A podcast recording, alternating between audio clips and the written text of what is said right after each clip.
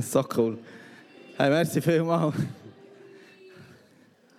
Guten Morgen miteinander. Also, heute ist ein großer Tag. Heute feiern wir Taufe von zwei Marians und von Martin. Und heute ist auch ein großer Tag, weil ich Schriftdeutsch spreche. Irgendjemand ist da, der nicht so gut Berndeutsch versteht. Wer ist das? Nein, ist ein bisschen ich frage nicht. Also. Ja, Marians und Martin, ich möchte euch herzlich gratulieren, oder ich weiß nicht genau, wie, wie man dem sagt, aber ich freue mich so unglaublich, dass ihr euch heute taufen lasst. Und vielleicht seid ihr ein, ein bisschen nervös oder so, das würde ich noch verstehen, aber das, ihr müsst überhaupt nicht, weil ihr könnt eigentlich gar nichts falsch machen, einfach nicht, weil ihr habt alles schon richtig gemacht dass ihr euch heute taufen lasst. Und ich habe es mir überlegt und ich glaube, es gibt echt keine bessere Entscheidung, die ein Mensch treffen kann, als dass er sich taufen lässt. Genau. Und ähm, das ist eigentlich genau das Thema der kurzen Predigt heute. Ich habe zwei Punkte. Ähm, der erste Punkt ist genau das. Ich glaube, es gibt keine bessere Entscheidung als dass sich ein Mensch taufen kann. Und ich glaube, die Taufe ist so unglaublich etwas Zentrales. Und ich denke, dass das wie ein goldener Schlüssel ist, der Gott uns gibt. Und damit können wir Dinge aufschließen. Das ist einfach nur unglaublich. Und ich denke, das ist gerade auch für, äh, für unsere Vision etwas sehr Zentrales. Wir sprechen immer wieder darüber, dass wir in jedem Quartier und in jedem Dorf kleine Kirchen haben möchten wo Menschen Jesus begegnen und wo Menschen zum Glauben kommen. Und Jesus hat gesagt, wir sollen auf der ganzen Welt, in jedem Dorf und in jedem Quartier das Evangelium erzählen. Wir sollen sie taufen und zu Jüngern machen. Das ist so wichtig und ich glaube, es ist ein wichtiger Morgen heute für uns alle, nicht nur für diese, die sich heute taufen lassen, für die ganz besonders, aber auch für uns als Gemeinde, dass wir etwas von diesem Taufwasser abbekommen, sage ich so, und wieder neu verstehen und neu erwachen und neu einfach die Tiefe und den Wert und die Größe davon sehen. Und das Zweite, was ich sagen möchte, ist, dass durch die Taufe, dass wir durch die Taufe Teilhaber an einer Herrlichkeit werden. Deren Gewicht so groß ist, dass es unseren Alltag verändert. Wir werden Teilhaber an einer Herrlichkeit und das Gewicht davon ist so groß, dass es unseren Alltag verändert. Das verändert alles. Also wir wollen die Bedeutung der Taufe in der Bibel anschauen heute und als Veranschaulichung habe ich heute meine Lesmette mitgebracht. Wie sagt man denn? Meine Strickete. Also, als ich in der Lehre war, da musste ich einmal zum Chef ins Büro. Ich weiß nicht genau, ob ich irgendeinen Unsinn gemacht habe. Auf jeden Fall hat er seinen Maßstab auf den Tisch gelegt und hat gesagt, wie alt willst du werden? Und da denkt man natürlich an die Lehrer, die ihre Kinder schlagen, und also ihre Schüler schlagen. Mein Leben ist wie ein Film an mir. Nein. Also, aber er hat den Maßstab auf den Tisch gelegt und hat gefragt, wie alt will ich werden? Ich habe dann irgendwas gesagt, ich weiß nicht mehr wie viel. Und er hat mir dann gezeigt, dass vier Zentimeter, das sollte bedeuten, vier Jahre von, meiner, von meinem Leben sind, das ist die Lehre, die Ausbildung. Und das ist so kurz. Und er hat irgendwas gesagt wie, schau mal, dein Leben ist so lang, diese vier Jahre, das ist ja nichts, gib dir ein bisschen Mühe oder so, weiß nicht genau. Also, das hat mich veranlasst, hier mein Leben mitzubringen. Das ist der rote Faden. Ich habe es nicht abgemessen, ich will nicht wissen, wie lang es ist. Also das symbolisiert mein Leben. Aber es ist ja nicht so, jetzt, wenn ich sterbe, dann fällt das nicht einfach wie ein Blatt vom Baum und das ist dann alles vorbei, sondern wir sind alle ja geschaffen für die Ewigkeit. Jetzt habe ich da die Ewigkeit mitgebracht. Ich muss das da mal ausrollen. Ich weiß nicht, ob das funktioniert. Ich habe wirklich noch nie gestrickt, aber vielleicht macht man das beim Stricken auch nicht so. Doch das geht, ich rolle da mal die Ewigkeit aus und knote das jetzt zusammen.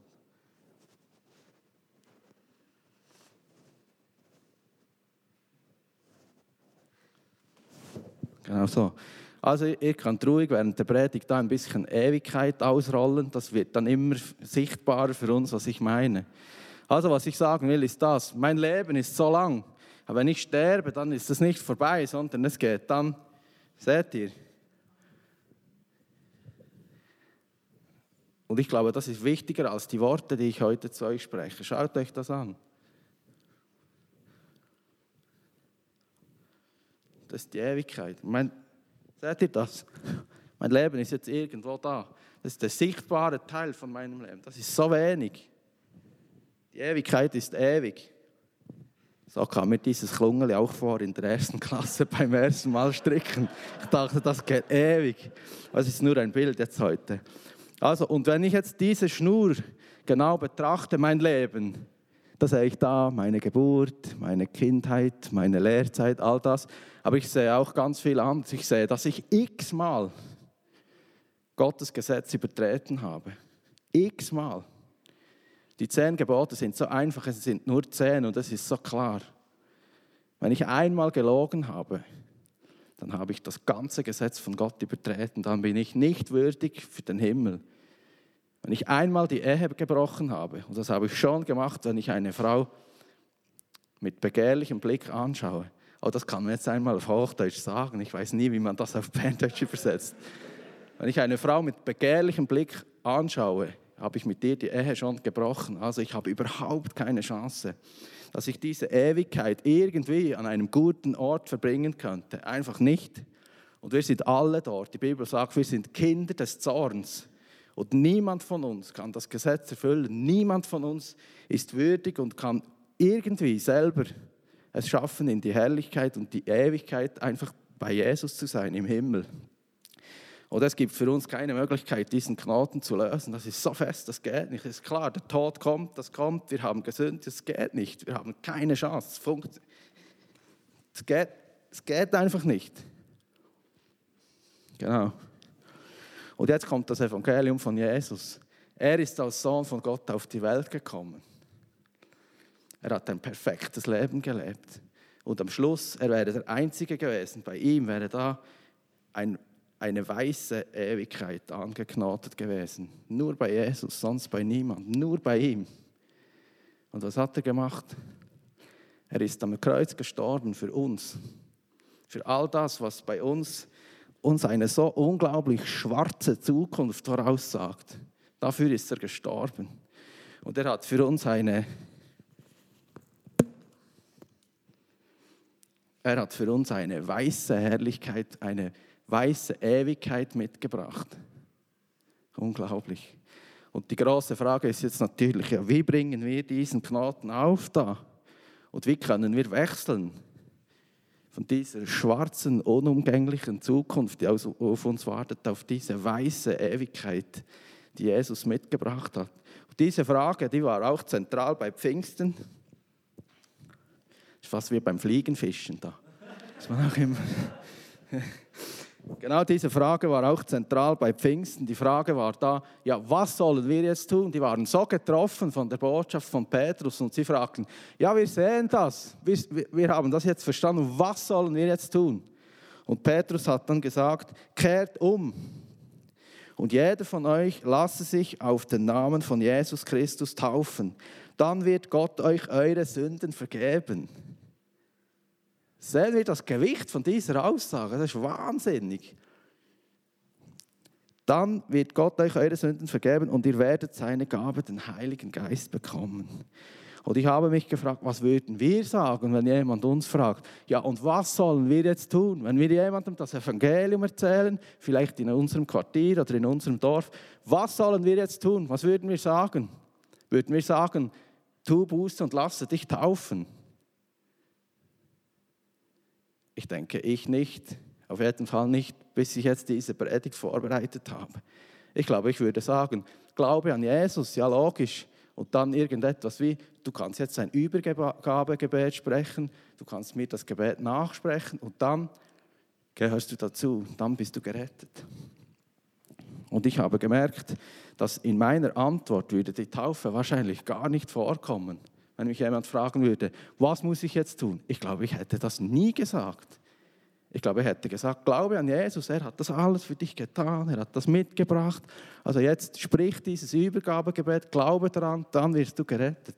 Die Taufe wäre nicht vorgekommen. Und ich habe gemerkt, dass wir das irgendwie getrennt haben.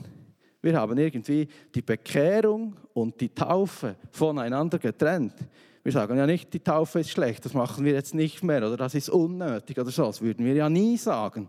Aber die Taufe ist bei uns, denke ich, nicht mehr so wichtig, dass wir sagen, wenn du dich bekehren möchtest, dann tu Buße und lasse dich taufen. Ich glaube, das haben wir so ein bisschen, so mehr spricht das Übergabegebet und dann vielleicht irgendeinmal, wenn du bereit bist dafür, dann lasse dich taufen. Und ich habe nachgeforscht in der Bibel und ich habe gesehen, dass man das so, dieses Übergabegebet und die Taufe dann später irgendeinmal, das findet man nie. Nie in der Bibel.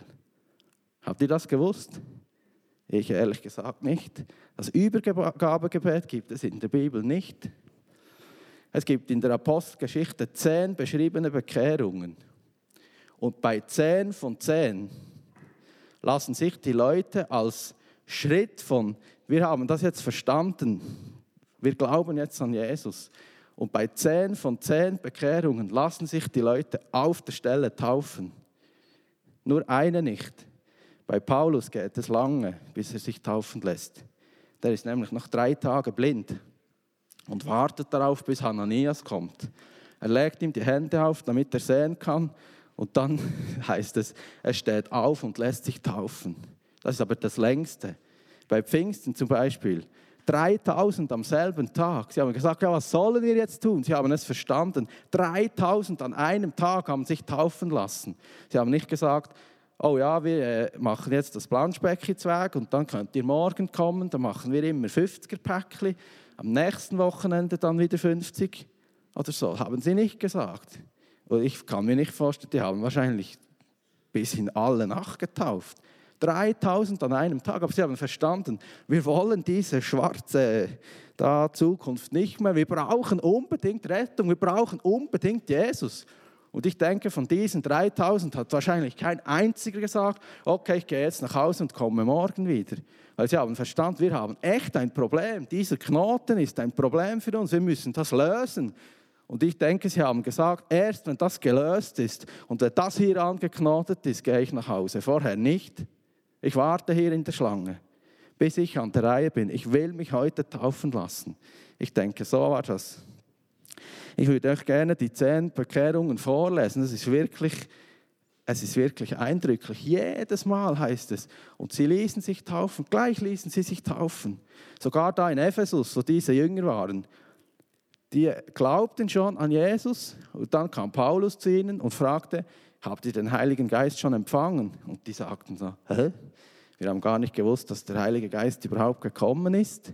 Und dann fragte sie, ja, worauf habt ihr euch dann taufen lassen? Und dann sagen sie, auf die Taufe von Johannes, er hat die Taufe zur Buße hat er verkündet, darauf haben wir uns taufen lassen.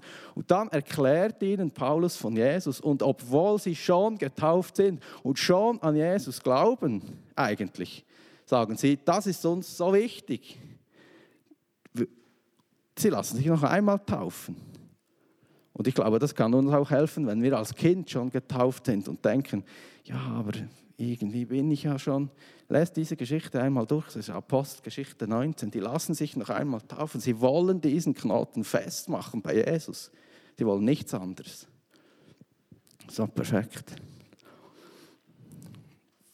Und ich habe mich dann gefragt, ja, wenn wir bis heute und auch ich beim Live-Seminar zum Beispiel, gell Marianne, das Übergabegebet miteinander gesprochen. Aber da ist überhaupt nichts Falsches dran. Aber es ist irgendwie nicht ganz richtig, glaube ich, oder so. Ich bin so froh, dass du heute da bist. Ehrlich.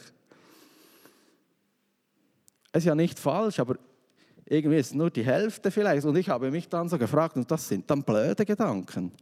Ich habe mich dann gefragt, ja, wenn die Bibel jetzt als Bekehrung nur von der Taufe spricht und nur, nicht von diesem Übergabegebet, ja, was passiert dann genau beim Übergabegebet? Das ist noch blöd, oder? Und ich glaube, wenn wir an Jesus glauben und wenn wir uns bekehren und jetzt zum Beispiel nicht mehr Zeit haben, uns taufen zu lassen und gleich auf der Stelle sterben, ich glaube, dann würde Jesus nicht sagen, sorry, du bist nicht getauft, das geht jetzt nicht mehr oder so, das denke ich nicht. Und ich glaube, es sind auch diejenigen nicht verloren, die jetzt noch nicht getauft sind, irgendwie nicht. Und trotzdem, es steht so klar in der Bibel.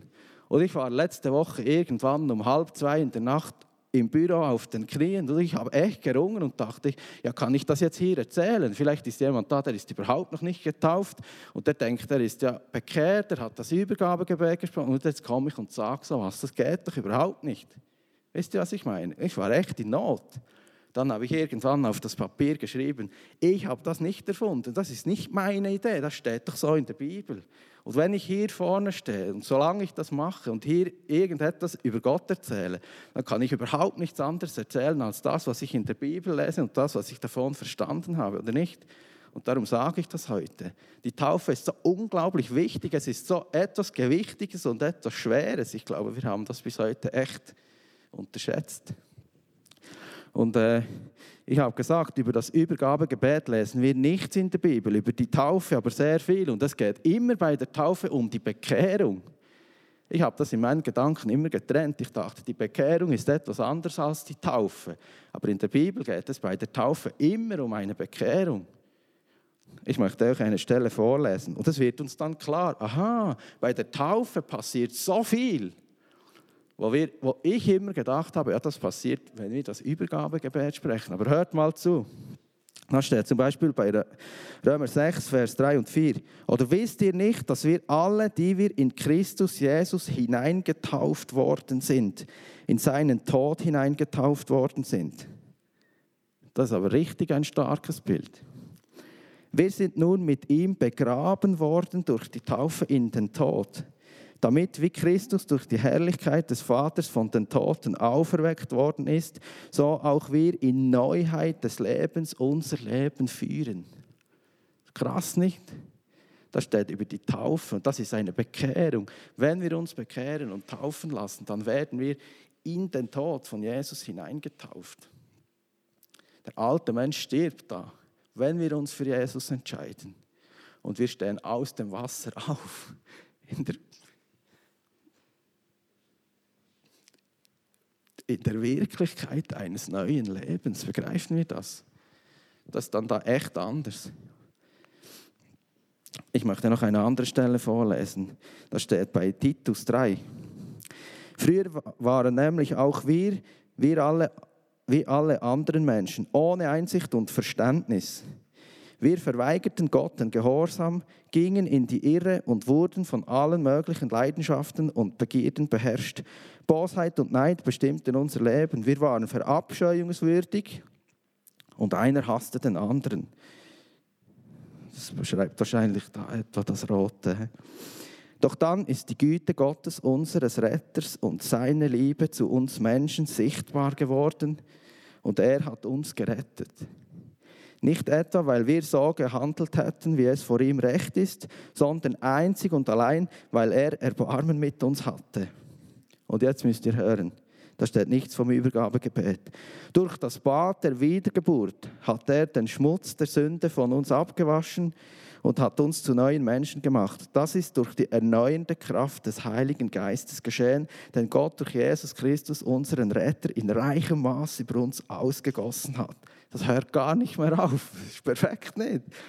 Durch Gottes Gnade für gerecht erklärt sind wir jetzt also entsprechend der Hoffnung, die er uns gegeben hat, Erben des ewigen Lebens. Das ist ein unglaubliches Gewicht, das dann in Herrlichkeit auf unser Leben kommt. Wir sind jetzt Erben von Gott. Und all das, was uns so belastet, wisst ihr, wenn, das ist ja wahnsinnig. Mein Lehrmeister hat da gesagt, ja, das ist jetzt pro, pro Zentimeter ein Jahr, oder? Aber vielleicht ist, wäre die rote Schnur jetzt nur so kurz. Und für die Ewigkeit ist dann so ein kleines Dingsli, ist dann vielleicht 10.000 Jahre, ich weiß doch nicht, das ist unglaublich. Oder da bei Kolosser. Ihr wurdet zusammen mit ihm begraben, als ihr getauft wurdet. Ihr wurdet zusammen mit ihm begraben, als ihr getauft wurdet. Und weil ihr mit ihm verbunden seid, seid ihr dann auch zusammen mit ihm auferweckt worden. Denn ihr habt auf die Macht Gottes vertraut, der Christus von den Toten auferweckt hat. Ja, Gott hat euch zusammen mit Christus lebendig gemacht. Ihr wart nämlich tot, tot aufgrund eurer Verfehlungen und wegen eures unbeschnittenen, sündigen Wesens. Doch Gott hat uns alle unsere Verfehlungen vergeben Jetzt müsst ihr hören, jetzt müsst ihr hören. Den Schuldschein, der auf unseren Namen ausgestellt war und dessen Inhalt uns anklagte, weil wir die Forderungen des Gesetzes nicht erfüllt hatten, hat er für nicht mehr gültig erklärt. Er hat ihn ans Kreuz genagelt und damit für immer beseitigt. Und die gottfeindlichen Mächte und Gewalten hat er entwaffnet und ihre Ohnmacht vor aller Welt zur Schau gestellt. Durch Christus hat er einen triumphalen Sieg über sie errungen. Das ist nicht nur unglaublich, das ist ja wahnsinnig. Und das ist alles ist da beschrieben im Zusammenhang mit der Taufe. Es geht immer um die Taufe. Wenn sich jemand bekehrt, lässt er sich taufen. Und ich frage euch, was denkt ihr? Kann man die Bekehrung und die Taufe voneinander trennen? Kann man das trennen? Jetzt kommt der große Moment. In dem Moment, wo wir Buße tun, wo wir umkehren zu Gott und sagen, wir sehen, dass im roten Teil nicht alles perfekt war. Wir haben gesündigt, wir haben uns Gott widersetzt, wir haben nicht an ihn geglaubt, wir haben gezweifelt, wir haben in dem Moment, wo wir zu ihm kommen und das bekennen und uns taufen lassen,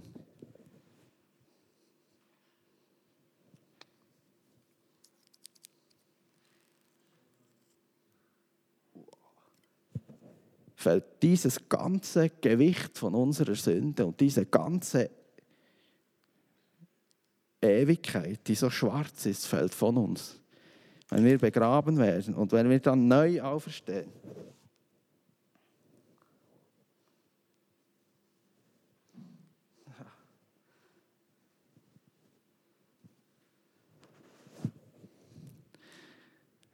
Werden wir jetzt verbunden mit dem ewigen Leben bei Jesus, mit der ganzen Herrlichkeit. Und das ist das, was ich am Anfang sagte. Das Gewicht der Herrlichkeit von Gott ist jetzt das, was auf uns wartet da. Wow, das ist perfekt. Genau. Und wir haben jetzt ein neues Leben, ja, das ist perfekt, und eine neue Zukunft. Und wenn wir uns das bewusst sind, ist es nicht logisch, dass das unser Leben jetzt verändert? Wir stecken jetzt nicht nur irgendwo hier im roten Teil, wo wir nicht genau wissen, wo wir sind. Und wir haben da die Last von unserem Alltag und all das Schlimme und so. Wir sind da angehängt und da ist die ganze Herrlichkeit, diese wunderbare Ewigkeit bei Gott. Seht ihr, ich weiß, ich weiß nicht mal, wo das hingeht. Aber es ist immer weiß. Wisst ihr, was ich meine? Und als ich das verstanden habe, aber erst Jahre nach meiner Taufe, hat mir das der Heilige Geist erklärt beim Lesen der Bibel. Ich war da auf dem Birbe, im Stöckli hinten, auf dem Plätzli. Und plötzlich wurde mir bewusst, ich lebe in der Wirklichkeit eines neuen Lebens. Und das hat mich wie ein wie der Blitz getroffen. Ich habe gemerkt, ja, jetzt ist da beim Roten, das ist überhaupt nicht mehr das Gleiche. Das ist alles anders geworden. Was Leute jetzt über mich denken, sie sagen jetzt vielleicht, ja, du bist ein bisschen komisch, ich weiß doch nicht irgendetwas. Und ich denke, ja, die haben ja recht.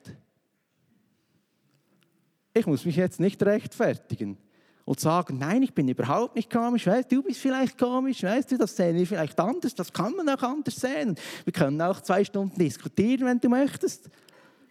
Nein, wisst ihr, ich bin mir ja bewusst, dass ich komisch bin ich hätte ja da das ganze Schwarze verdient. Wisst ihr, wenn ich würdig bin für die Hölle da, da werde ich mich doch nicht im roten Teil rechtfertigen für irgendeine Meinung oder irgendetwas, was ich jetzt besser kann als andere. Versteht ihr das? Wir sind alle verloren eigentlich. Und wenn Jesus jetzt uns gerettet hat und er uns das ganze Weiße gibt und wir damit verbunden sind, wie können wir dann jetzt in unserem Leben auf unsere Meinung irgendwie und Recht haben und die anderen, das geht doch nicht.